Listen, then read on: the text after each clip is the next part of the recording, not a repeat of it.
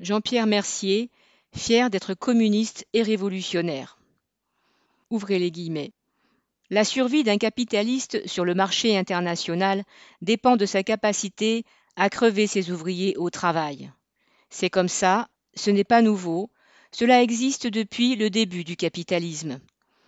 Et c'est précisément pour cela que des générations de militants ouvriers communistes se sont battus et que nous nous battons encore contre un système qui ne peut être ni amélioré, ni humanisé, ni réformé, mais qui ne cessera de nuire que lorsqu'il aura été abattu, parce que l'aggravation permanente de l'exploitation fait partie de l'ADN du capitalisme, parce que le capitalisme, comme l'écrivait Marx, est né en citation suant le sang et la boue par tous les pores de sa peau, et que tant qu'il régnera sur le monde, il en sera toujours ainsi.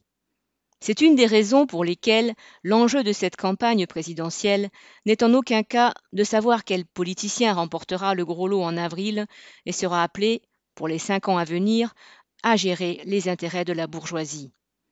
Quel que soit ce politicien ou cette politicienne, qu'il soit de droite, de gauche, d'extrême droite ou le tout à la fois comme Macron, il sera là pour mettre en œuvre la feuille de route que le MEDEF posera sur son bureau au lendemain du second tour.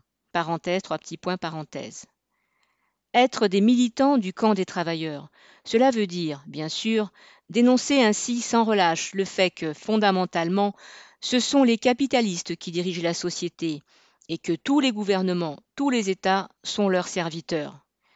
Mais c'est aussi dénoncer les faux amis des travailleurs, ceux qui prétendent parler en leur nom, mais qui, derrière leur masque de prétendus avocats de la classe ouvrière, sont, eux aussi, des défenseurs de l'ordre capitaliste.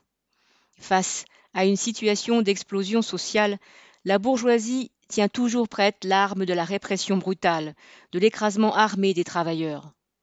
Mais avant d'en arriver là, et tout particulièrement dans les pays riches, elle a d'autres cordes à son arc. Elle a su, au fil des années, intégrer, apprivoiser, domestiquer les organisations nées des combats du mouvement ouvrier pour en faire des relais de sa politique. Ce sont, d'une part, les partis politiques réformistes, ceux issus de la social-démocratie, comme le PS en France, puis les partis venus du stalinisme, comme le PCF. Mais il y a aussi les syndicats, qui peuvent avoir un rôle encore plus déterminant, parce que ce sont, bien plus que les partis politiques dans la période actuelle, des organisations de masse. Ce qu'il y a de commun entre toutes les confédérations syndicales, c'est que leurs dirigeants, leurs appareils, respectent fondamentalement la propriété bourgeoise, l'ordre bourgeois, le système capitaliste. Non seulement elles ont abandonné depuis des lustres l'idée de renverser le capitalisme, mais elles ont aussi, à bien des reprises, joué le rôle de pompiers pour éteindre les incendies sociaux. Se revendiquer du camp des travailleurs, c'est aussi rappeler ces vérités, qui n'ont d'ailleurs rien de nouveau.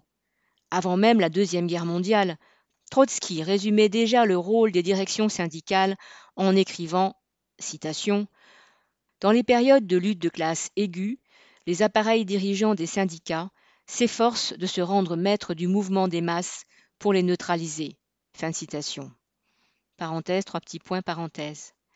Même dans la situation actuelle, où la combativité ouvrière dans un pays comme la France n'est pas au rendez-vous, notre confiance reste inébranlable dans les capacités de la classe ouvrière à se révolter et à prendre en main son sort. Dans ce monde écrasé par la crise sanitaire et la crise économique, nous voyons des combats menés par la classe ouvrière, parfois à l'autre bout de la planète.